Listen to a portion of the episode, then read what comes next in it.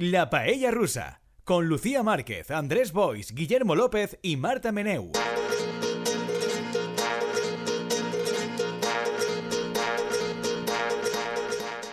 Hola paellers, bienvenidos una semana más a La Paella Rusa. En esta ocasión solamente tengo a mi vera a Guillermo López. Hola Guillermo. ¿Qué tal, Lucía? ¿Cómo estás? Aquí está físicamente a mi lado. Aquí he venido, aquí he venido. Efectivamente. A través de las ondas misteriosas están Marta Meneu, como es costumbre. Hola Marta. Hola. Y Andrés se ha puesto celoso y él también quería entrar por las ondas. Hola Andrés Boispalop, ¿qué tal estás? Hola, ¿qué tal? Però no, no, no, digues la veritat. O sigui, has considerat que per una sèrie de circumstàncies sanitàries, eh, com que hi ha molta Covid al meu entorn, perquè la facultat està tota plena de persones que estan ja agafant Covid, familiarment també, etcétera, i tal, tu m'has dit, no aparegues per l'estudi. Esto no, no ¿Cómo es? ¿Cómo es? Casi parece, casi parece Fernando Simón. Efectivamente. No, no ha sido, Márquez, no ha sido así. eh, és un exemple de eh, el que jo crec que s'ha de fer, que és quan se pot extremar la precaució. Profilaxis, precaució. profilaxis. Exacto. Le hemos obligado a que se quede en su casa. Efectivamente. Néstor Giner en control técnico, como siempre, salvándonos de nosotros mismos en la medida de lo posible, de lo que nos dejamos salvar. Y yo soy Lucía Márquez. ¿Qué tal, Lucía? ¿Qué tal, Bueno, Lucía? ¿Cómo estás? Muy bien, muy cansada, con muchas ganas de vacaciones, la verdad. Bueno, igual que yo, igual que yo. Además, el otro día me trajeron una cesta, no a mí, sino a mi mujer. Y Qué morro, mucho ¿eh? que disfrutar. Pues sí, pues sí.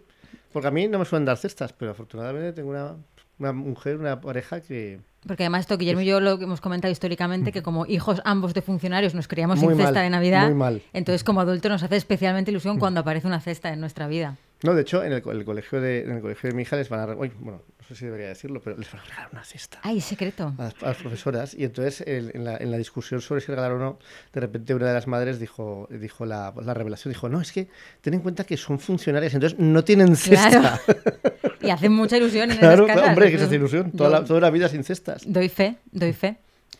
Andrés, Marta, ¿vosotros tenéis especial querencia por las cestas de Navidad? Ja ho hem parlat alguna vegada. Jo la veritat és que no, no, és, una cosa, no és una cosa... Jo soc poc, una, soc poc Que nadalenc, eres, en Andrés, general. que soso. Sí. Exacte. Soc, Es que una, una soc- es nada. No, jo soc soso en, en general per a tot, ja ho sabeu. Però totes Eh, aquestes... Su camastro, su celda, su orinal. Reflexionando la sociedad que nos ha tocado vivir. Su manual de derecho y ya está. Ya con eso es feliz. No, però sí que és de veres que jo, eh, mm, a mesura que me fem major, no sé, o me fem gran, m'he adonat que en general tots els costums nadalencs, estos que la gent té il·lusió, no? Eh, el- la loteria de Nadal, no, no, no ne compre mai i, i me cau malament no? tot el tema i tota la història. Eh, les estrelles de Nadal, no sé, no és una cosa que m'agrade tampoc. No, estèticament, me, me sembla tot com ranci. Aleshores, no, no és una cosa que jo gaudisca particularment. Andrés en contra de la fantasía. Marta, ¿tú estás también en contra de la magia, la fantasía y la bondad? A mí me pasa igual que a vosotros dos, que mis padres también son los Ah. dos funcionarios y yo es que no sabía ni que existía eso, o sea, he vivido como completamente alejada de ese concepto y cuando hice prácticas de la carrera en, en una editorial, sí que me dieron como una cesta que era una cesta, era una caja con un montón de cosas y yo estaba como, ostras, no sabía que los jefes te regalaban cosas, o sea, no, no, no conocía para nada que se regalaran cestas. Claro, si tu- jefe es el Estado, que solo te regalan moscosos, como mucho. Exacto. Bueno, y pagas extra y, cosas. o sea, extra, sí. Efectivamente, pero cesta No, no, como tal, con no. productos tal, no. no las hay. Tienes que coger tu paga extra de Navidad Exacto, y y en una comprarte. cesta. Efectivamente.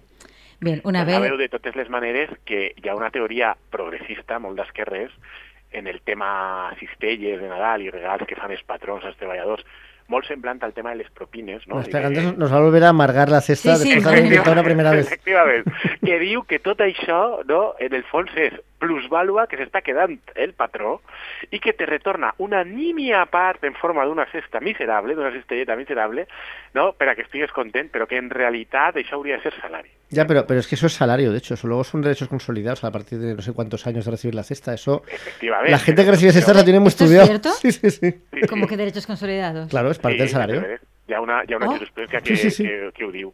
No? Que ja que t'estan furtant diners i te retornen només una mínima part en forma de cistella, Entonces, si claro. durant suficients anys la cistella té un mínim de, eh, que- com- equival a un mínim econòmic i tal, a partir d'aquest moment el patró queda obligat O ja... sea, la cosa es, el primer año recibes la, la- la cesta con ojos brillantes de felicidad. Sí. El segundo año con una sonrisa. El tercero, oye, mi cesta, ¿dónde coño está mi cesta? Dame mi cesta. Y a ti están Y obligados está- a tu claro, cesta. Claro, claro, claro, claro. Pero Ya está- esto es un derecho más. Claro, otro más, ya no- nos vamos a Claro, meterlo. o sea, sí, sí. queremos el salario y la cesta de Navidad. Yo, es que no sé, Andrés, por qué lo planteas como cosas excluyentes.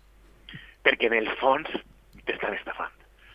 Això, jo, jo simplement ho dic ahir perquè ja sabeu que el món de l'esquerra internacional i també l'esquerra espanyola és, un món sempre pessimista, gris, que està trist eh, per tot, i una de les coses per les que està trist és que això, aquestes coses que pareixen bones... Que son hijos de funcionarios no reciben cesta, por eso están tristes. Como Andrés, que también es funcionario y se nota un montón, esta voz en realidad es la voz de alguien que no recibe no cesta de. Navidad y entonces es un poco las uvas están verdes. Exacto. Lo sabemos, clarísima, clarísimamente.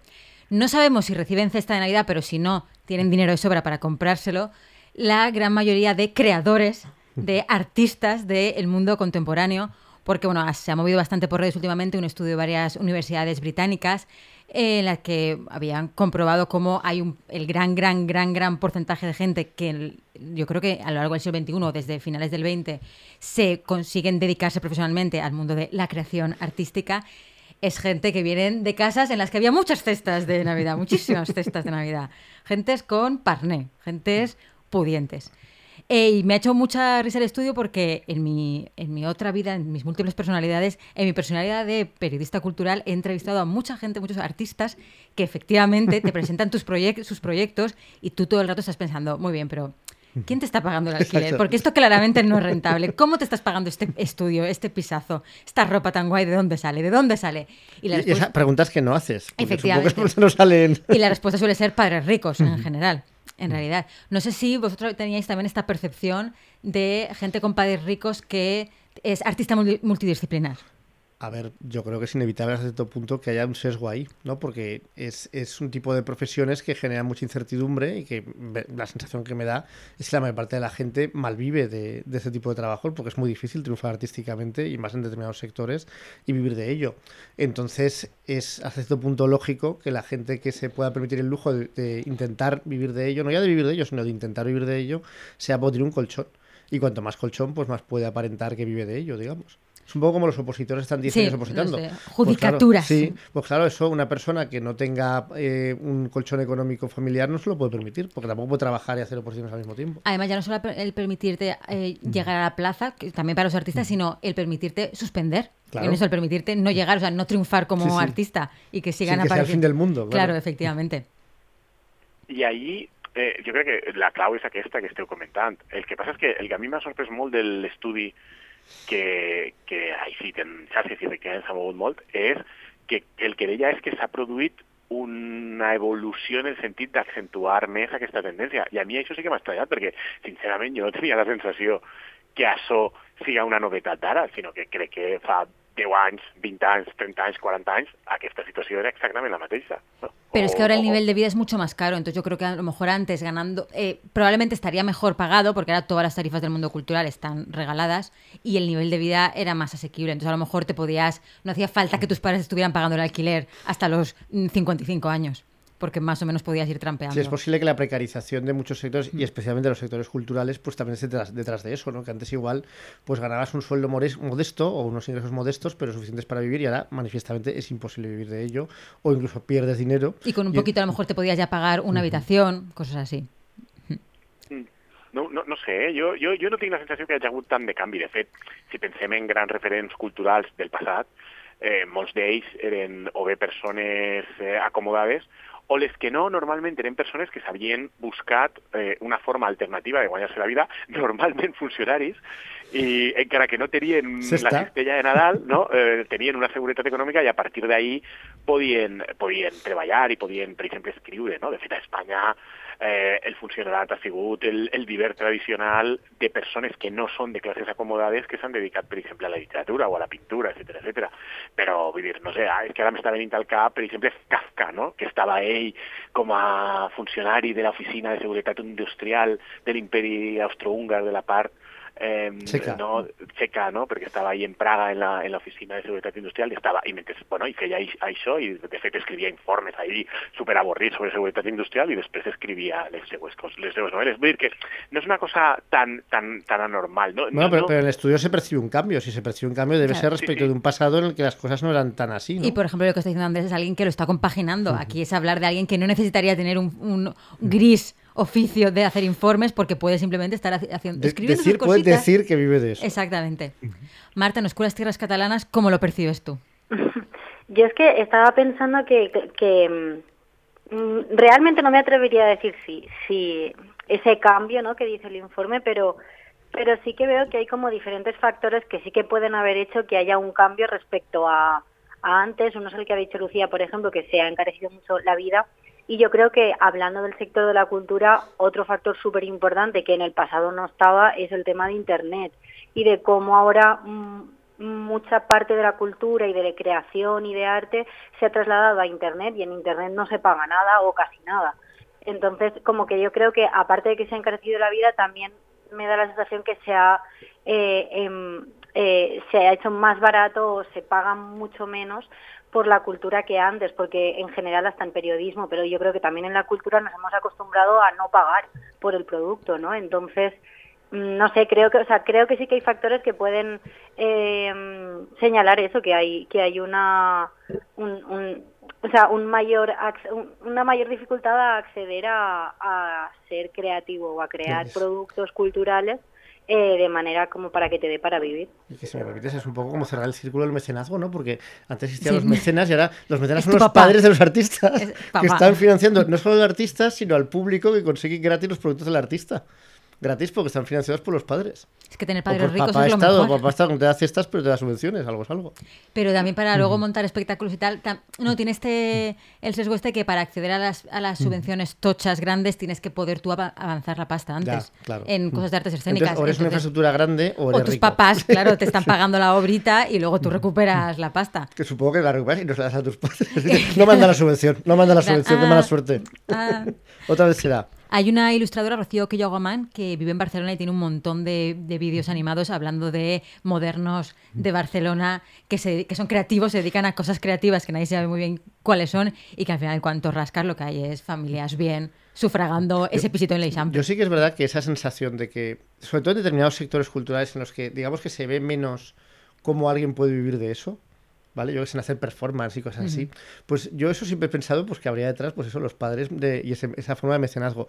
También puede ser otra forma indirecta de mecenazgo, que claro, y eso lo sabrás tú, aunque seguro que no, no, no, no, nos vas a decir no, Lucía, Fuera de pero- micro te lo fuera de micro, cuento. fuera micro nos vas a decir, pero que, que probablemente el, el mundo de los contactos y las relaciones eh, interpersonales previas para poder tener éxito en el mundo de la cultura, el como net- en el todas partes, como en todas partes, es muy importante y ahí quizás lo es incluso más en una situación de escasez, ¿no? En una situación en la que es verdad que el dinero no cae del cielo o no tan fácil eh, rentabilizarlo, digamos, honradamente gracias a tu trabajo, porque consigues unos ingresos, sino que tienes que eh, conseguir esos ingresos indirectamente a través de subvenciones, a través de ayudas, a través de, pues de, amigos de tus padres que te compran el cuadro, ese tipo, ese tipo de cosas, ¿no? Entonces, claro, si tus padres son eh, ricos y tu entorno es un entorno de gente que tiene dinero, es más factible que eso pueda funcionar o que pueda funcionar más tiempo. En realidad, un crowdfunding no deja de ser tirar de, de, de los, de los conocidos. Si tus conocidos tienen más dinero, son más generosos, pues lo normal es que puedas tirar más de ellos. Mm, Totalmente.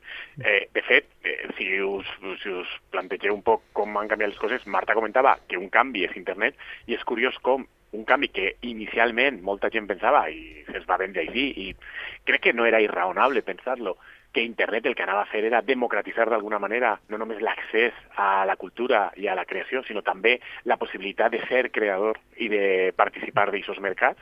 Al remat sembla que s'ha produït una miqueta un fenomen invers, no? que ha acabat agreujant aquesta dinàmica de la que parleu, i el que comentava ara Guillermo és que és absolutament clau, és que en, en, en tots els mercats creatius la sensació que tinc jo pot ser m'enganye, però no crec que siga tampoc absolutament boja, és que estem parlant d'unes activitats on l'element subjectiu respecte de la valoració de la qualitat del que tu fas és mm, essencial per a que tu puguis triomfar o no.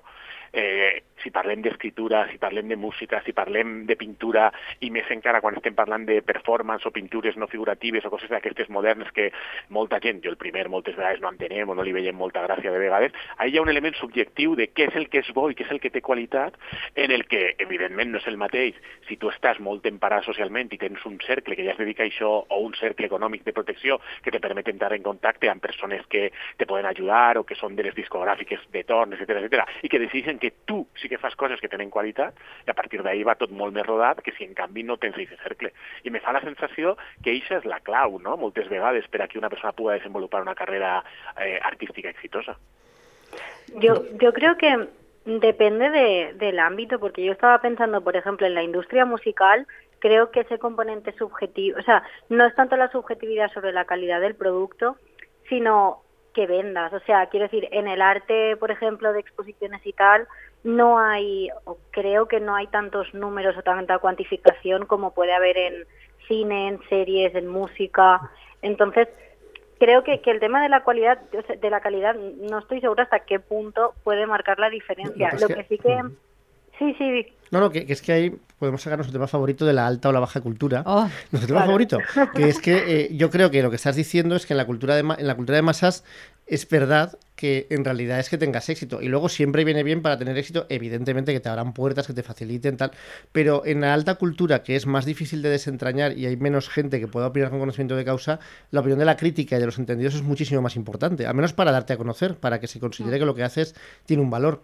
Y entonces ahí sí que puede funcionar eso que, decía Andrés. En cambio, es verdad que una persona que, que es cantante o que, o que tiene un grupo de música, pues si nadie le escucha, pues mucho que haya dos críticos influyentes que digan que es maravilloso, pues es más complicado que tenga éxito. Aunque en todo caso sigue siendo importante también la, la presencia pues de ese círculo que, que promociona, ¿no? Evidentemente. Ah, pero, por ejemplo- penseu, però penseu en els darrers que hem tingut a Espanya, no? El xic este d'ultradreta fet en gana, no?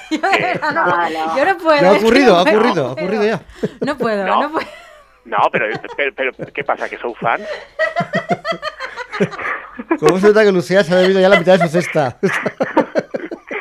Sé què Que ha la entrada, passat, que la perquè- entrada ataque, encima como, como estás ahí disparando, ¿Por qué- como, qué un francotirador a distancia. Y yo estaba pensando, cuando has empezado, digo, ¿quién va a decir? Y yo había apostado por taburete, yo pensaba que iba a decir el taburete, pero no ha ido mucho más allá. No, però que no, no, no, sé- no sé si sou fans d'això des de fet encara o no, però vull dir, però que además, vull dir, tu tens a una persona que és, que és manifestament que ve d'un entorn econòmic i social, que ve directament del... Es del un facha, es un del- facha. Facha, yo cada vez que lo, lo del 18 de juliol, no? ganas. I, i, i, no, però vull dir, eh, Tú, Andrés, ¿estamos seguros de que es C Tangana y no Jail Tangana? Porque a veces me suena un poco a Jail. ¿No? ¿No te parece? No sé, dir, eh, si no m'enganye, no? este xic és el net de- de, dels generals de Franco, que a partir d'ahí a, a, a, eh, fan el tema eixe de, de, agafar moltes terres i moltes cases a Madrid, tal, no sé què, i a partir d'ahí tenen, són una família benestant, i a partir d'ahí ells, eh, la família està també en el món de l'indústria cultural, i és el que el posen en contacte amb les discogràfiques i directament li preparen els discos i tal, i no sé què, i fan una campanya tal. Vull dir, jo no, soc, no estic molt enterada d'aquestes coses, però és que tenia, eh? O sigui, vull dir, El colofón, yo no tengo ni Este puta idea, que facha. tío Llevo que- 15 Sí, minutos pontificando, carrer. pero no, No. estoy muy enterada de estas No, cosas. però oye, si m'esteu dient que este xic és un xic així del carrer i que sense cap recolzament de la indústria musical és que ha donat un pelotàs perquè el seu compromís d'esquerres ha fet que siga música popular, endavant, eh? Vull dir, així eh, la gent creu en el Pare Noel també, eh, no sé. ¿Qué quieres decir con que la gente cree? ¿Cómo que cree? Claro, porque no habría que creer. Pero vamos a ver, esto ¿Qué es estás insinuando, Andrés? ¿Por qué ese Tangana no es un facha? Porque antes se ha manifestado porque es un facha. No, no, sí, yo también creo que... Ah, es un facha. no facha, no? Ah, vale, vale. No, no, tú has dicho el cantante este de extre... Has dicho de extrema De derecha. extrema derecha. No, no he fatxa, no he dit extrema vull dir, Ah, bueno, pues no has dicho eso ya. el missatge cultural que ell transmet és super de dretes, no? D'ultradreta, a més de molt masclista, no sé, vull dir, no entenc molt bé per què hi haurà defensa i tàcita del tema este de... No, defensa no, se ha empezado a reír, se ha empezado a reír y no podía parar. Ya está, ha sido... Es que, es que estoy muy cansada, estoy muy cansada. O Pero sea, Lucía Márquez, fer tan a mí Zetangana me gusta, pero creo que es un Va, facha, pero no pasa nada. Sí, es que si no me puede gustar a nadie que sea un facha... No, no, Ahora estamos diciendo que toda la cultura es facha, a ver claro, qué te va a gustar. O un misógino, si no me puede gustar nadie que sea un misógino, apaga y vámonos. Pero, por ja, però ejemplo... Que el producte que ell crea, dir, tu pots ser un fatxa i un misògin i crear un producte que tinga valors d'altre estil, ell el producte que crea és un producte obertament misògin, masclista i reaccionari. Que t'agrade, em, em sembla curiós. fija, es Creo, que- que... creo que conviene precisar que es Andrés el que había propuesto ese tema para hoy. Sí, sí, hombre. Y creo que estaba claro que es el minuto uno. por fin por hablar de, ese- de ese Tangana. Pero No, por la ejemplo... idea no era parlar de Zetangana, sinó de les equivalents catalanes, no? no, eh, ¿Que ¿Como cuál? Eh, La no, equivalente catalana de ese tangana en realidad es Rosalía, pero... Pero él no quiere, Andrés no quiere hablar de esto, Andrés quiere hablar de otra cosa. Solamente hago, antes de que Andrés hable de lo que él quiere hablar, hago un chiqui paréntesis que, así como Zetangana me gusta, quienes no me gustan mucho, y creo que sí que ejemplifican mucho más todo esto de tienes, tienes papas ricos y tal, es taburete, como decía eh, Guillermo, porque ahí sí que ni siquiera pueden coger la cosa de una propuesta musical súper innovadora que a los críticos les ha petado la cabeza, que no sé qué, sino que hacen pues pop normalito, pero además que son unos tíos clarísimamente privilegiados. Es que me escuché una entrevista que les hicieron eh, hace unas semanas y hablaban todo el rato de los viajes de alto standing que se pegaban. Es una gente que claramente que son ricos, son ricos, de familia rica y están acostumbrados a eso. Y también por eso se pueden permitir sacar discos sin parar, hacer no sé cuántas giras, pues invertir Aunque un sin- montón sin, en ánimo, producción. sin ánimo de hacer de abogado del diablo, que pasó está Andrés, Sí. yo recuerdo aún el vídeo ese de Zetangana o la foto o lo que fuera, en un yate, Ah, sí, sí. rodeado de modelos. Sí, sí, porque es un misógino y un claro. fascista. Sí, eso, una cosa quita no quita la otra. Eh, pero sí que creo que él, su propuesta musical sí que ha sido, yo no tengo ni puñetera idea de música, eh, pero por lo que yo he visto a mi alrededor, de gente que se supone que sí que sabe más, ha sido una propuesta al menos más innovadora o que en la crítica O sea, ha tenido más ha seco. ocurrido lo que ocurre en la alta cultura. Los amigos de Tangana te han dicho que Tangana es maravilloso. Pero con, con Ana. Taburete la crítica ni fu ni fa y en cambio se pueden permitir perfectamente vivir de eso e invertir en campañas de marketing, hacerse pues eso, sesiones de fotos, pagar un montón de publicidad, etcétera, etcétera. Irse a un estudio de no sé dónde que cuesta una leña a producir tal canción. ¿Por qué? Pues porque tienes a... Pero ¿cuál de los dos dirías que es más popular? ¿Tangana o Taburete? ¿Quién tiene más fans? Es que Taburete tiene muchos fans entre el pijerío madrileño. Entonces gana Taburete. C- eh, Zetangana es más Zetangana es más transversal. Exacto. Vale, Eh, Muy bien, Marta, esta conexión a través de las ondas. Claro, Zetangana eh, yo creo que permea más el cuerpo social. en cambio, Taburete no. Perquè és un Brillante, producte, brillante. és un producte dissenyat per les discogràfiques. No como Taburete, ¿sabes? Sí, se mentre que Taburete, tu mateix ja ho estàs dient, són uns pringats, però que com són rics s'ho poden permetre No són- mira, han aconseguit a poc a poc tindre una No, base no, no, nada de esto. Cultura de es esfuerzo, cultura de esfuerzo. La espera que madruga y Zetangana. Guillermo, eh, digo Guillermo, uh, Andrés, el otro, el que no es Guillermo. Chop, Chip, no, chop, o chip, o como sea. No, no, al revés, Taburete es justo el ejemplo de todo lo contrario, cuando no tienes que currarte nada porque tú ya puedes empezar con un disco, con una producción que te ha pagado tu papá. Lo contrario, nada. Dos pijos Pero, todos pero bueno, pero, pero al menos a los pijos madrileños hay que reconocer que les gusta. Que eso, Sí, sí, es que triunfan mucho entre el pijerío madrileño, supongo mucho, que habrá mucho. grupos pijos que no tengan éxito. Pero estos, Claro, pero esto sí, sí, en el mundo María Pombo y todo eso lo petan, lo petan mucho. Lo digo para también darle un poco de mérito, ¿no? Al pobre chaval. Al, ¿A, a cuál de todos los al chavales? hijo de Bárcenas, que es conozco a de Taburete, Willy- los a demás Willy son Bárcenas. Willy no sé quiénes son ni... El otro es el nieto del de. ahora del de la COE, que ahora no me sale el nombre. ¿De la José María COE? Cuevas. O otro... Voy a buscar. Garamendi. Lo voy a buscar, es que ahora no Ojo, te lo. Un Iba a momento. decir el que estuvo en la cárcel, pero no sé si hubo más de uno de la COE que estuvo en la cárcel. Del que dormía con, con lingotes de oro debajo del, del almohadón. Mm, es que no, no lo sé. En este Bueno, momento voy a radiofónicamente tiene mucho Sí, sí, vale oro, súper, ¿vale? súper radiofónico. Yo me estoy documentando. Mientras tanto, Andrés, si quieres hablar de lo que tú querías hablar y por lo que tú has propuesto, como simplemente como para introducir lo que Andrés quería contar en realidad, un estudio de hace tiempo, bueno, tengo dos cosas. Eh, un estudio de hace tiempo, eh, también eh, británico, lo que había encontrado era que en el mundo de la interpretación estaban solamente triunfando, en el- sobre todo en el mundo del teatro, gente de familias, de incluso la aristocracia inglesa, porque eran los que se podían permitir hacer eh, audiciones Bolos y que no les cogieran, pues hacerte una obrita en un teatro pequeño y que no tuviera éxito y seguir ahí pagando Sí, el alquiler. de si fracasas, vuelve a intentarlo. Efectivamente. alguien que te pague las y se ve que eso en, está, se está viendo mucho en el mundo de la interpretación y en el mundo del periodismo, de quién se podía permitir tener pues prácticas gratis o paga- eh, con- Pagarse un máster que te da prácticas en empresa la que...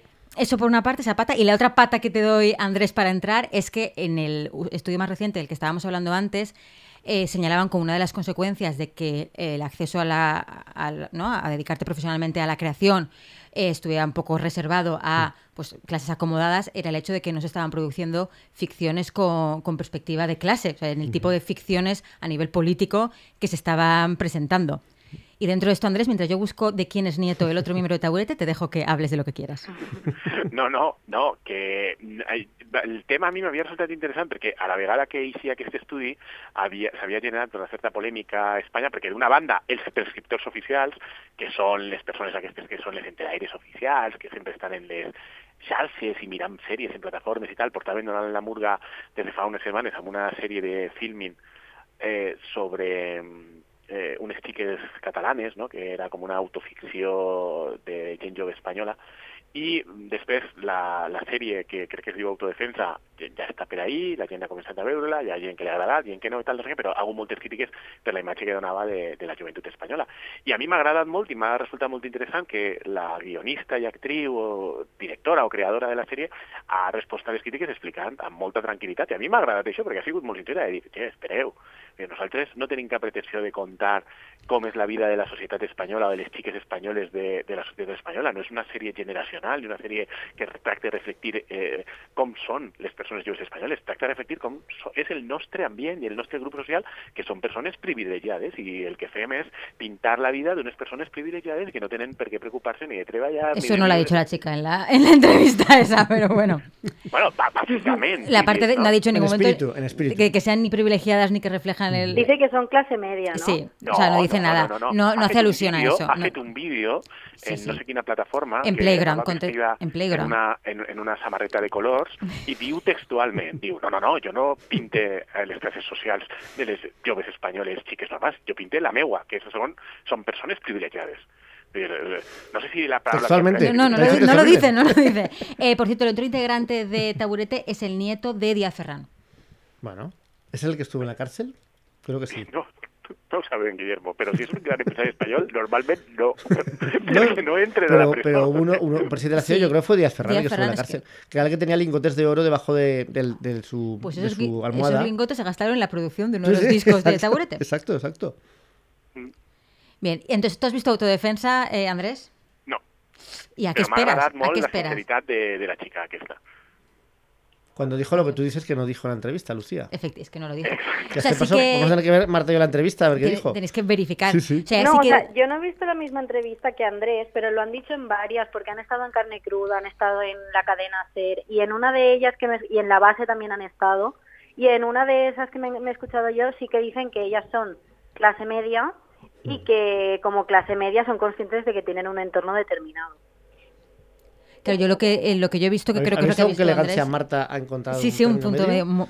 visto? ¿Le soluciona el Ella responde como a críticas y lo que ella dice es que no han intentado hacer una ficción generacional y una ficción que intente re- retratar como, eh, pues eso, lo que es un- como un fresco de cómo es la juventud actual, que ya están hablando Exacto. de su vida. También se han leído Yo- el estudio ese que dice que también todo el mundo que Efectivamente. cree aquí es rico y que no, no pueden pretender luego ser representativos. He buscat la, Salvo la, Zetangana. la cita literal, eh? He buscat la cita literal. Eh, la tinc així davant, no? I me, i me diu, autodefensa no busca retratar a una generación.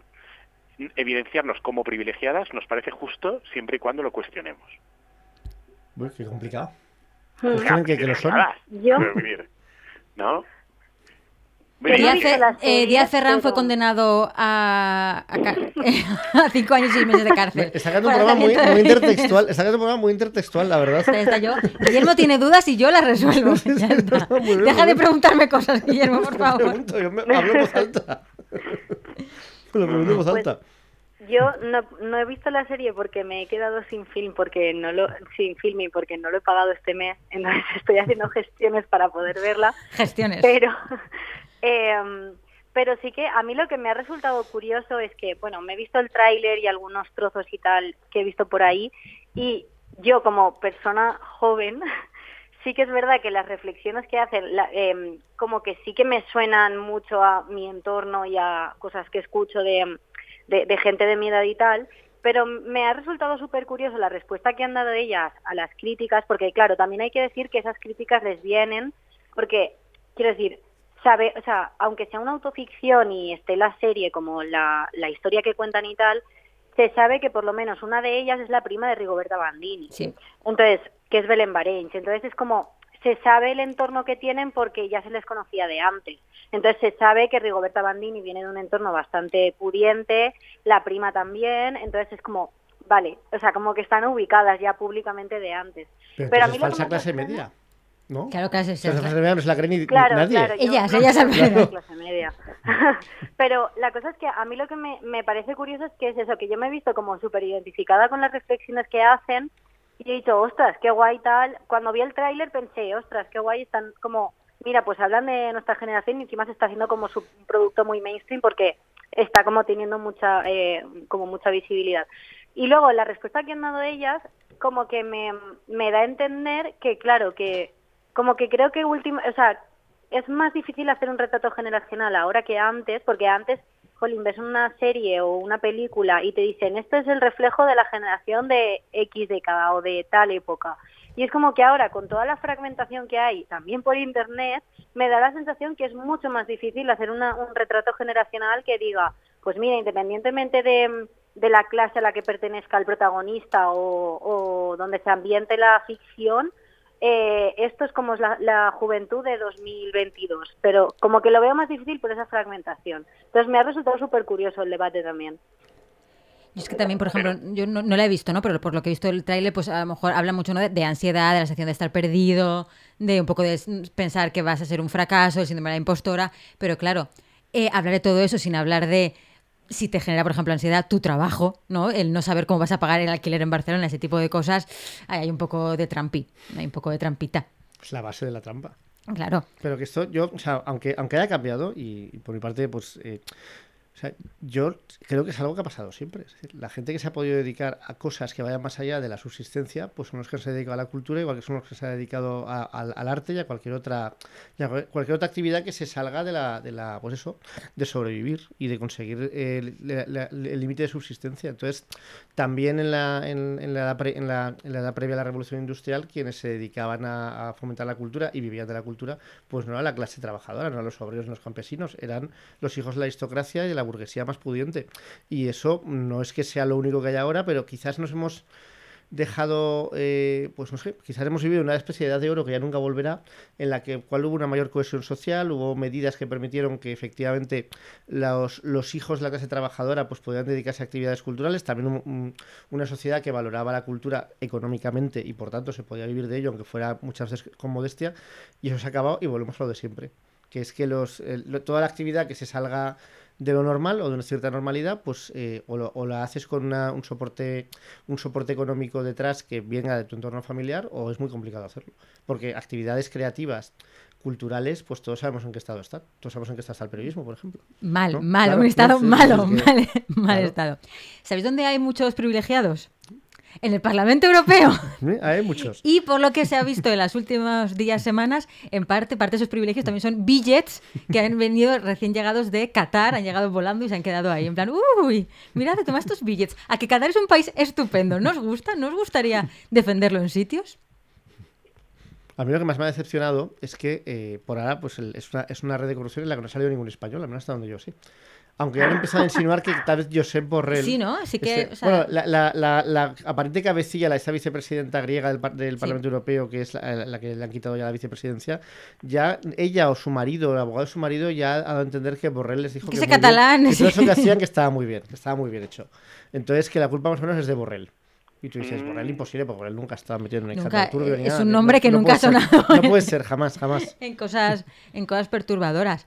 También Però quería... Borrell ja més, a mi me sorprendria, perquè ell porta uns anys, no sé si us teniu aquesta sensació, no? però que ell és com una mena de Barbie o de Nancy, no? que va, va, va posant-se diferents outfits, no? i és el Borrell explorador, el Borrell guerrer, el Borrell tal, i això jo crec que està més entretingut en aquestes com per a clavar-se ara en ser també el Borrell que rep diners i maletins tervos de Qatar.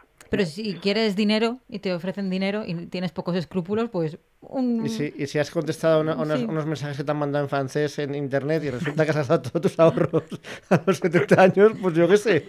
A lo mejor dices, mira, este, este saco con el símbolo del dólar. Por eso, ¿sabes? Que situaciones muy duras. Yo no, no creo, Borrell, ¿eh? Podría ser, Borrell podría ser, si haguera respuesta a un de esos mensajes de eh, hi, I am a, a príncipe of Senegal, no? I coses d'aquestes, no? Perquè ja va caure en un timó. Claro, claro, por eso lo digo, por eso. Sí, sí, això podria ser, això podria ser.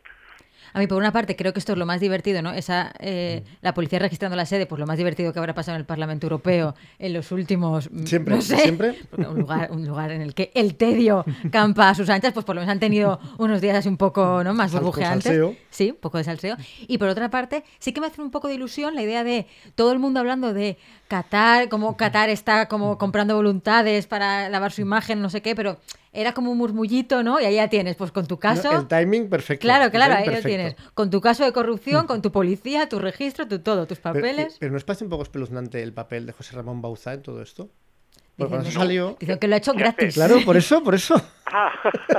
claro. Que él ha hablado bien de Qatar gratis, o sea, es mucho que peor. No, es que él no está encausado, Andrés. Y estoy muy preocupado porque no hay ningún español encausado.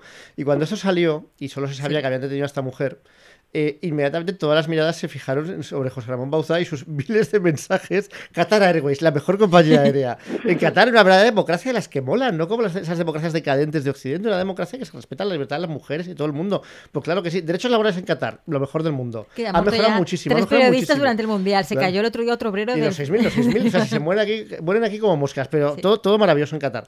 Claro, entonces les empezaron a sacar mensajes y todo el mundo, la verdad, es que asumía que, bueno, que este hombre estaría en el ajo. Y entonces el tío ha salido todo sobrado diciendo, "¿Pero ¿qué? Yo esto lo he hecho gratis. Yo esto lo hago sin cobrar porque creo en Qatar. O sea, no es un corrupto, solo es idiota. Pero es que es Mucho imposible. peor. O sea, lo que es es más listo que los demás para tapar sus huellas, yo no me creo que ese tío haga eso gratis. Lo siento. Hombre, si no, yo espero que Presunción haya si te creus que puga ser més llest que la resta? A ver, yo que Veus sé. a Bauzau, tio, que pot ser llest que A ver, mi única, la única hipótesis que contempla alternativa es que haya visto cómo se estaban forrando todos esos y él haya querido hacer mérito. Mira, yo voy a hacerlo exacto. El, el chaval voluntarioso que quiere entrar ahí en la banda, pues ahí voy a hacer méritos a ver si me pagan. Dicen que las influencers, las primeras influencers al principio de los tiempos, se compraban a veces bolsos de lujo para fingir que se los habían regalado a las marcas y que así otras marcas dijeran, ay, a esta chica le están Claro, llegando que bolsos. se la van a llevar de esta Claro, marca. vamos a mandar a nosotros también planchear Pues a Ferragni y tal. Dicen las malas lenguas que hacía eso. O sea, que a lo mejor es, es Bueno, eso. es, es- es la, la falsa influencer Bauza. Exactamente, en plan, uy, qué bien Qatar, para que yo que sé, pues Arabia Saudí le pase unos Entre- trapo. también para, claro. Sí, sí. Això me pareix més, més creïble. Me pareix me, una, una història molt més creïble, a més tenint en compte que ell està a Ciudadanos, no? Ciudadanos és bàsicament això, no? El tractado de dir, aquí estoy yo, aquí estoy yo, hola, hola, queredme, ¿no? Por favor, yo, miradme, miradme, nombradme, cargo, Y cargo. ahora, y ahora no Porque- las bajas, porque claro, al partido no es que esté precisamente en sus mejores momentos de conseguir cargo. Entonces algo hay que hacer. Sí, sí, sí, no, no. Per això, o sigui, que això me, me sembla, me sembla més Però- creïble. Per a mi, de la història del Parlament Europeu m'ha agradat molt la cosa aquesta costumbrista que ens ha retrotragut, almenys a nosaltres, als espanyols, a l'època de Roldán, de, del pare de la vicepresidenta aquesta amb unes maletes i unes bosses de fem plenes de, bitllets. Sí, sí, no, me- impresionante. Meravellós, això és una imatge preciosa. También, Perquè la corrupció que ens agrada és eixa. claro, hombre. Pues sí, a mí, a mí la corrupción que tienen las Islas. Caimán, pues qué poca elegancia. Pero lo tienes en tu casa, te has comprado un cochazo, una casa, no sé qué, ostentación, y luego entra la policía y tiene los fajos de billetes ahí por todas Bolsas de basura con Exacto, dinero como en Marbella, exacto. claro, hombre, la que se puede Eso es tocar. lo- Eso es lo, mínimo, Claro. corrupción que se puede tocar. Pues los lingotes que decías antes, pues es una cosa así, claro. Si Eso no, es lo que todos tenemos por corrupción. Claro. 200 millones de euros en una cuenta, qué aburrimiento. Además, es como Eso- que, como que no ¿eso qué tenerlo, es? Claro, claro, eso no, no es nada, nada, eso no nada, Nos gusta tocarlo. También decías lo de Borrell, eh, estás en el Parlamento Europeo, esta mujer era, eh, era secre- secretaria, Presi- vicepresidenta, la vicepresidenta Parlamento. ¿verdad? Vicepresidenta. ¿Qué necesidad? Es una de buena pregunta. dejarte corromper por Qatar cuando eres vicepresidenta del Parlamento Europeo, que ya tendrás pues tu buen sueldico, ¿no? Tu sueldito para pagarte tus cosas y tener un- hacerte un colchón. ¿Qué necesidad? Es que, pero me pasa con todos, ¿eh? Con todos, con toda esta Pero, gente. pero ese es un discurso que, Sí, que sí. desde la derecha se hace mucho. eh, Sí, el el- discurso de que, de son que ricos, no van a robar. Mejor que mande la derecha porque como son ricos no, no van a robar. Entonces dices, bueno, primero, ¿cómo son ricos? Claro. Pero es que luego no es verdad. Es que, es que eso es completamente, eso sí que es transversal, ¿no? Como Zetangana. ¿Sabes? A todo el mundo la, des- la necesidad de robar, seas rico, seas pobre. Es más, yo no sé si el hecho de ser rico hace que des por supuestas más cosas y eso te haga tener una moral más laxa. Tampoco tiene por qué. ¿eh? o tener menos miedo, ¿no? Pensar que. a que te pillen, sí, sí. sí, que no me pasará nada, porque todo me sale bien. Porque es que esto es verdad que, o sea, una vicepresidenta del Parlamento Europeo es que no sé cuánto Claro. ganará, 20.000 euros limpios al mes, que no lo sé, no quiero ni saberlo. Es que un concejal de urbanismo de un municipio mediano, pues, bue- Pues al dice, final dice, bueno, bueno, bueno, pues un empresario No, local. es mucho eh, más comprensible que se deje claro, que una me persona- recalificas unos terrenos, no sé qué. O sea, dentro de lo terrible, ¿no? Pero puedo entender el mecanismo mental que opera ahí. Pero esta señora, Y además que, era- que es joven, que tiene, Sí, sí. Que, que tiene 40 y pico años. O sea, tenía toda una vida en el Parlamento Europeo pues esteando por delante. claro, tranquilísimamente Claro, ahí. claro. Es verdad Però que no penseu que pot ser que hi hagi un element d'avorriment en la seva vida, de la típica crisi de uf, jo ja he aconseguit tot en política institucional. Pues que monte una startup. Del, del Parlament Europeu, Brussel·les, avorrit, la ciutat sense sol, tots els dies la grisalla i sa bruxelloise, eh, i dius, mira, mm, vaig a donar-li una mica de vidilla a això. Yo, yo sí, yo, yo que esté muy aburrida de Bruselas, eso lo entiendo, pero la alternativa al aburrimiento, ¿no? A- a- a- al tedio del Parlamento Europeo, que sea dejarte corromper por Qatar, me, me Para hablar bien de Qatar, es que es muy Claro. triste. Es, es convertirte en una persona que eres vocero de Qatar. Es que pasó que te compré Putin, que tiene más, más morbo, yo qué sé.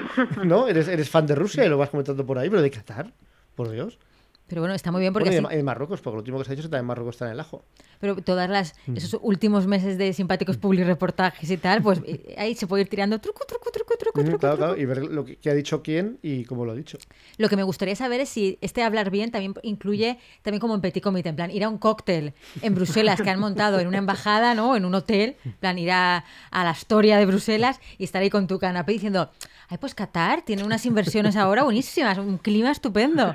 No, no sé hasta qué nivel Yo, el... yo creo que eso debería ser el pack completo, pero Sí, que, ¿no? que sí, ¿no? O sea, yo supongo que esa, esa, esa chica y todos los tal llevarían un micrófono del jeque de Qatar que estaría ahí monitorizando, ¿no? Y viendo lo que dicen. Porque claro, si no, ¿cómo sabes que claro. realmente están diciendo eso? Como los influencers que tienen que hacer X stories, pues Exacto. esto es lo mismo, ¿no? Tienes que ir a X fiestas de, de embajadas a hablar bien de Luego Qatar. entraré en Twitter, me gusta. En Qatar, me gusta. Qatar, me gusta.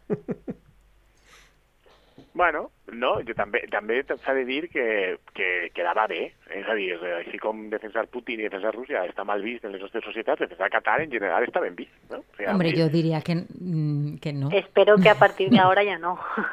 Penseu que no, jo, jo sincerament crec que sí, o, i que, per exemple, el, el Mundial ha sido un éxito. Un Sí, sí. ¿Tenéis se acuerda de los 8.000 o 9.000 muertos? Ya no Nada, sabemos nada, cuántos son. nada. Yo No, eso y- estoy fascinada con ver que nadie, prácticamente nadie a mi alrededor está no viéndolo. Claro. De- Y eso que España no está. Imagínate si España estuviera O llegado sea, el único- la única persona que futboleramente... No, bueno, pues porque claro, si no eres futbolero no tiene mérito. Solo conozco a un periodista de 5W que es muy futbolero y que comentó que él no lo iba a ver y que le jodía además porque era muy futbolero. Pero luego estoy viendo a todo el mundo muy tranquilo con este, con este tema. Pues lágrimas de cocodrilo y ya está. Yo, yo tengo, o sea, una de las cosas que me he preguntado cuando ha salido todo esto es como, bueno, ya, yo creo que hasta en, aquí hablamos de cuando iba a empezar el mundial, que fue como el boom informativo de, ¿habéis- ¿sabéis lo malo que es Qatar antes del mundial? Pero bueno, empieza el mundial, ya no hay informaciones sobre lo horrible que es Qatar, y no sé por qué, y, y ahí parece que a la gente se lo ha olvidado. Y ahora encima que ha salido esto, o sea, yo la pregunta que me hacía es, es, pero esto, ¿qué tipo de repercusiones va a tener? O sea, porque es que yo creo que la gente no es, o sea, o le da igual la Unión Europea, que, Que un poco sí, o, o es que ya, o sea, estamos como súper inmunizados, pues como la guerra de Ucrania. ¿Quién se acuerda ahora de la guerra de Ucrania cuando al principio era un súper mega drama? Y a mí esto, pues es como, jolín, no dejan de, es como que estamos como rompiendo techos, ¿no? No dejan de salir como escándalos y cosas, pero como que nos vamos acostumbrando y en Qatar está pasando, o sea, no sé, ¿qué va a pasar? Pues no Y sé, que- que y que el gente se que queda sin mundial, trabajo y ya está. A la gente que le gusta el fútbol, que es mucha gente, Sí. es que les da todo igual. Que, es que, que ya, ya el mundo del fútbol es un mundo que está, que está sucio desde hace décadas, que es, de- de- o sea, que es muy deprimente ver cómo ha degenerado en todos los aspectos, no solo el mundial. Y esto del mundial de Qatar era como en plan un poquito más, vamos a ir un poquito más allá, ¿no? Seremos capaces de hacerlo y que funcione, y lo han hecho y Y funciona. funciona. Encima llega Argentina a la final, ¿no? Que es una selección desde mi no Pero, futbolerismo, pero, aunque que fuera- cae bien, aunque ¿no? Que fuera es como Marruecos, Croacia, carismática. aunque fuera Marruecos Croacia, todo estaría bien, todo estaría bien. Pero encima, ¿sabes? Como, Sí, sí, sí. como carismático, tal. to- nada, nada, ya está. Pues Ya todo 8.000 arreglado. muertos, 9.000, 12.000, ¿a qué le importa? A nadie le importa. De hecho, ahora ya sabemos que si Bahrein quiere hacer un mundial y batir el récord de muertos de Qatar, pues ahí, ahí está, los están para superarse. Claro, en febrero, un mundial en febrero, la- el próximo mundial, y ya está. O mejor en verano, pero con más aire acondicionado para que dé igual que sea verano. Elige otra gris institución de la Unión Europea a la que sobornar y ya está. La Comisión Europea, pam. Uno de estos que se congre- Consejo de de Europa, algo. Europa de Consejo, que nadie sabe lo que es. A este, venga. Hala, a tú. Total, ¿qué, qué más da? Claro que sí. Fantasía. Bueno, y en nuestra recomendación cultural de esta semana tenemos más fútbol y corrupción. Sí, precisamente pues para hilar, hilar temas, Los entresijos de la FIFA, que es un documental de cuatro, en cuatro episodios de, de Netflix, que, que me vi en la- hace un par de semanas cuando estaba empezando el Mundial, cuando yo también quería hacer un Sí, boicot sí, al Mundial, hasta recuerdo. que luego me dio, me dio pena Luis Enrique viendo cómo se metían con él y decidí ver a la selección española y de ahí ya, pues de perdidos al río. Y es un documental de cuatro episodios que lo que quiere eh, denunciar es que en la FIFA hay corrupción. No. Que es algo que no sabía nadie. Yo, a mí me ha recordado mucho viéndolo a Super Size Me. ¿Os acordáis de Super Size Me? Sí. Un documental hace como 20 años de Mm. un tío que durante un mes se comía, comía y cenaba todos los días en el McDonald's porque quería demostrar que la comida de McDonald's es mala. Y lo demostraba. sí, oh, Dios mío, sí, es mala de verdad. Menos mal que el tío engorda mucho, me encuentro muy mal, no sé qué, tal. Esto no es sano. Bueno, pues esto es un poco No, lo mismo. el pitjor de- d'aquest documental, eh, ja que, clar, Mm. ni Lucía ni Marta se'n recorden perquè no poden. Yo- Que yo- sí, ha puesto, me, me ha dicho que ¿El sí. de Super Size Me? Sí. Yo ese lo he Sí, visto. este yo- documental se pone en los institutos, yo lo vi Claro, en el Ah, yo bueno, lo he bueno. visto. No. A mi el que més m'agrada d'aquest documental és que per a poder demostrar-ho eh, havia de demanar-se el menú gegant. Super Size, Sí, claro. sí, sí. Exactamente, porque inicialmente en el menú normal no, no, No, no es suficientemente res. malo. Pero también era porque en Pero también, Estados también era como denunciando que en, en Sí. Estados Unidos los tamaños son como más grandes que aquí. Sí, que de hecho yo no Ya, sé si los pero- han llegado a pero prohibir, que tenían como unos tamaños como que era como, como un bebé. O sea, Sí, había que un tamaño tamaños batido que era como un bebé. desmesurados que empeoraba aún más el, el- el supuesto problema de que, claro, que luego es verdad que el- la lectura social de todo esto es que evidentemente es la clase Claro. baja los, los que los que más utilizan Los que ese no tipo de pueden hacer trabajos creativos. exacto Esos trabajos creativos y comiendo en un chic en un chic restaurante del centro ellos no tienen ningún problema pero cambio el señor que trabaja 12 horas en un almacén pues él sí que tiene que acabar comiendo y como tiene hambre pues se come el menú super size ¿no? pero bueno eh, otro día sí que super size vino y este este día eh, el, el documental de la FIFA me recordó un poco a eso porque realmente pues lo que cuenta pues ya lo, ya lo sabemos ¿no? a menos lo sabemos sin necesidad de saber los, los entresijos pero está bien que te los cuente Eh, y está bien primero porque te da, te da una visión de cómo ha evolucionado la FIFA en los últimos pues eso 40 años y luego también porque destila un rollito clasista anglosajón que me pone muy nervioso el documental. Entonces, los anglosajones son los buenos y el problema de la FIFA es que no está en manos los anglosajones, ¿vale? Entonces, son, son los dos parámetros fundamentales del documental, que empieza en los años 70, cuando Joao Belange, le, que es un, un brasileño que fue presidente de la FIFA hasta finales de los años 90, le, le arrebata en unas elecciones al, al árbitro inglés, o exárbitro inglés, que entonces era el presidente de la FIFA, le arrebata el mandato. Y entonces sacan al, al árbitro como un señor honrado, que no ha robado en toda su vida, que es un, como un lord inglés. Y entonces dicen, bueno, tenía algunos problemillas porque apoyaba el apartheid en, en Vaya. Sudáfrica. Cosis. tonterías, tonterías. Pero era un tío muy honrado, no como Avalanche, como Avalanche que empezó a venderse ahí a las empresas. Tal. Entonces, es el inicio del, del- del documental, ¿vale?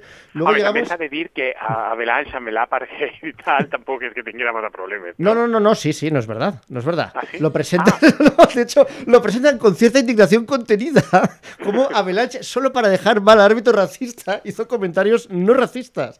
Y luego, y luego sobre todo, Blatter, que es- ya es el sucesor de Avalanche, pero que era el secretario eh, de la FIFA, o sea, como el número dos de Avalanche durante casi todo su mandato, Blatter sí que se significa mucho por llevar el Mundial a África, por intentar, por intentar acercar el, el fútbol al, al- continente africano. Claro, son muchos votos para seguir siendo presidente de la FIFA.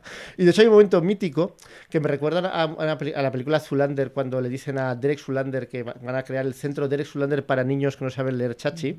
Pues hay un momento que crean el- el- la asociación Joseph Blatter para jugadores de fútbol africanos. o sea, hay un montón de niños ahí corriendo en plan tercer mundista detrás de un balón de cuero. Felices con muy poco. Y Joseph Blatter ahí todo sonriente y la voz de nos diciendo, en aquel momento Blatter aspiraba a, conseguir el premio Nobel de la Paz. o sea, es, una- es un documental muy anti, anti los que mandaban en la FIFA, ¿de acuerdo? Y entonces cuenta cosas que, bueno, que están bien. Cuenta el Mundial 78 de Argentina, el escándalo de que le dieran un Mundial a la Junta Militar Argentina y que además el Mundial lo gana Argentina con apoyo de los árbitros. Pero a mí me hizo mucha ilusión que cuentan como la noche y el día el Mundial 78, que es el Mundial malo de la dictadura, censura, Argentina, y el Mundial bueno del 82 con España. España, un país que están haciendo la democracia. Es que era como la noche y el día, qué diferencia. Menos mal que se dio el Mundial 82. Y pensé, hombre, también fue como la noche y el día el resultado, ¿no? Porque Argentina ganó el Mundial, España hizo el más estrepitoso de los ridículos. Pero bueno, eso ya es otra historia. De Avalanche no habla mucho, sobre todo se centra en Blatter, que Blatter llega a finales de los 90, y sobre todo se centra en la cuestión del, del Mundial de, de Qatar. Pero el problema es que todo está siempre eh, leído en los mismos términos, que es Blatter malo y los de la FIFA malos porque están apoyando a países tercermundistas y entonces sacan siempre las oportunas imágenes de niños subdesarrollados corriendo detrás de un balón en un campo de patatas, ¿no? Que eso es el, el país tercermundista para esta gente. Y Genérico, ¿no? País Como la FIFA es tan injusta que todos los votos valen igual, pues resulta que los- el fútbol europeo no consigue lo que se propone.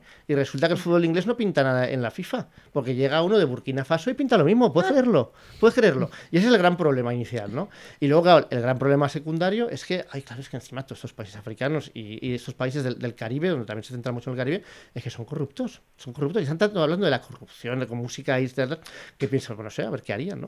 Entonces, cuando llega la corrupción, claro, la gran corrupción es la concesión del Mundial a Rusia y a Qatar, ¿no?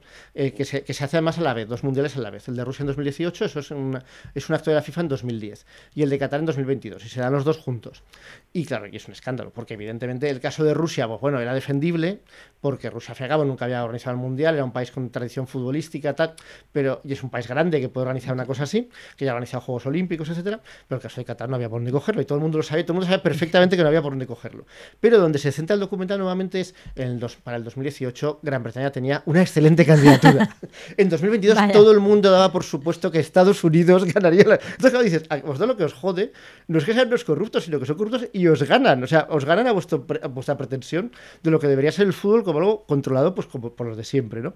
Y luego, y luego he de decir yo que a mí la, la corrupción que presentan de lo del Mundial de Qatar y tal, pues a mí me sabe a poco. Eso que decíamos antes de que es la corrupción de siempre, con- pues ya a ver, yo me hablan de corrupción en la FIFA, sabiendo lo que es la FIFA y lo que es el fútbol, y yo a ver, con todos los respetos, me imaginaba bolquetes de putas ahí llegando a llegando a la sede de la FIFA, me, imagi- me imaginaba, pues yo qué sé, eh, Sacos de dinero con el símbolo del dólar. Gente, gente con, sacos, con sacos de dinero. Me imaginaba cosas mucho.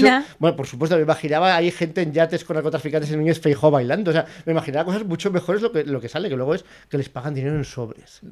Que cobraron ¿Cuánto? dinero en sobres. Y tampoco mucho. Nah. Eran, o sea, eran como un millón, de, un millón de dólares para cada uno, para uno de los votos. Y encima eran un millón de dólares que no eran, que eran oficialmente para promocionar el fútbol en su país. Y luego dice con voz tenebrosa la voz en off. Pero nunca más se supo decir. en plan, ¡oh! Y era mentira. No se lo gastaron en promocionar No el fútbol en su promocionar. país.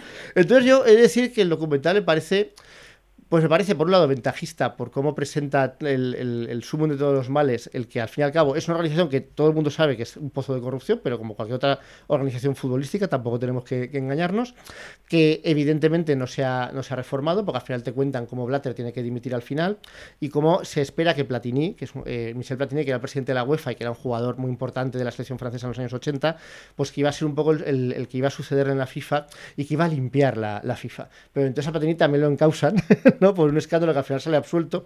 Y es su número dos eh, de, la, de la UEFA, que es Gianni Infantino, el que acaba quedándose con, con la FIFA. Que es un tío calvo igual que Blatter, suizo igual que Blatter y en esencia igual que Blatter, que se significó hace poco por hacer ese discurso que ponía cara de que estaba a punto de Ay, a llorar defendiendo a soy, Qatar. Sí. soy un, un trabajador Exacto, migrante, sí. soy gay, me, no, me siento trabajador migrante, me siento gay, Ese- me siento de que no soy ninguna de esas Y- Y cosas. al día siguiente le dice a la selección alemana, nos gustaría ver un brazalete LGTBI, si lo Sí. hacéis expulsaos, el que se siente gay. Entonces dices, pero si esto es lo de siempre, o sea, yo desde que tengo uso de razón con el fútbol, es verdad que esos buenos viejos tiempos en que el fútbol estaba en manos de árbitros racistas, ¿no? De la apartheid, es verdad que era más inocente, que no había tanto marketing, no había tanto dinero en medio, aunque siempre hubo dinero, y entonces daba cierta sensación de autenticidad. También es posible que fuera porque yo era más pequeño, era, era un crío y me creía todo, ¿no? Pero, pero sí que es verdad que el fútbol de aquella época lo ves retrospectivamente y parece todo como más cutre y en ese sentido más auténtico, ya todo más prefabricado. Como panenca. Pero, pero la verdad es que sí, pero sí, sí, ese mismo rollo. Pero eh, muy bien, o sea, Toma. muy bien, ahí, no, no, has, puesto muy, muy alto el listón. Pero, pero la verdad, que mí el documental me parece muy decepcionante. ¿Pero de dónde sale el documental? Es un documental que está hecho a partir de un periodista de The Guardian que ha hecho una serie, que hace una serie de averiguaciones sobre la FIFA a raíz precisamente de que esta- la Fiscalía de Estados Unidos denuncia a la plana mayor de la FIFA Vale. por sobornos, sobre todo a la CONCAF, CONCACAF, que es la Asociación Futbolística del Caribe y de Estados Unidos, porque descubren que han estado eh, haciendo sobornos durante años para ganar las votaciones y específicamente la votación del Mundial de Qatar. ¿Que ¿Por qué la Fiscalía de Estados Unidos actúa? Pues claro, porque es quitado en el Mundial de 2022. Ese es el motivo subyacente que no lo dicen. Me decepciona mucho además que en ningún momento citan a ningún español, salvo al rey de España. Que lo citan para decir que en el Mundial 82 Avalanche parecía más el rey que el rey de España. Como diciendo, qué humilde y campesano es el rey de España que no se da que- importancia. Y nos sale Ángel María Villar, que era vicepresidente, no sé si de la- era vicepresidente de la FIFA o de la UEFA, Andrés, yo creo que de la FIFA. No lo Yo sé. creo, que de- yo creo que era de la UEFA. De la UEFA. Bueno, pues eh, entonces igual que por eso no salía. Pero es que tam- también acaba encausado Villar. No sé por qué, pero quiero decir que también. O sea, que- ¿no, que la no les están sobornando el Parlamento Europeo? ¿No salen la corrupción de la FIFA? ¿Qué está pasando con los españoles? Muy ¿Qué mal, está muy mal, claro. Parece como que estamos fuera Qué de todo, fuera de onda. Qué vergüenza. Y no porque no hagamos méritos, sepa Claro. estar, pero. Nada. Los anglosajones, incluso para hacer corrupción, si no eres un subdesarrollado de un país africano, no, no te tienen en Le consideración. parecemos subdesarrollados, pero no lo No suficiente. lo suficiente, no se lo puede ser más subdesarrollado. Jope. I a més són uns plorons, els anglosaxons, perquè després s'han donat el Mundial de 2026, no? Sí, a, a México, a Canadá y a Estados Unidos, creo que es. Ja, és que no. Ya, i pero se lo han dado a México también, A los, ¿cómo que a los A los tres? En Es que plan, eso se estila eh, mucho entre varios sedes, países. sí, sedes sí. varias. De hecho, España aspira al Mundial 2030 con Marruecos y con Portugal. Y, des- mira, y después de lo que ha pasado con Marruecos, tiene más posibilidades, creo yo. No, Después no, de cómo paga que- Marruecos a los No, parlamentarios. Però, però crec que Marruecos se'n va, se'n va anar. I Ah. aleshores era el Mundial Ibèric, Oh. eh, Espanya i Portugal, i el que han fet ara és, en rotllo propagandístic i anem a buscar vots, ara és, han afegit a Espanya i Portugal com a Mundial Ibèric Ucraïna. Ay, mira, qué poco ventajista. ¿Qué, ibérico, qué ibérico, Ucrania? Es un sitio muy ibérico. Muy, Sí. muy, mucho, muy ¿Han visto- han mediterráneo. visto lo que pasó? solidarios. Sí, sí, Han visto lo que pasó en Eurovisión y han tomado nota. Han tomado nota de lo que hay que hacer. efectivamente. Rubiales, Rubiales, el president de la Federació Espanyola de Futbol, que ja sabeu que... Otome honrado a Machacabal.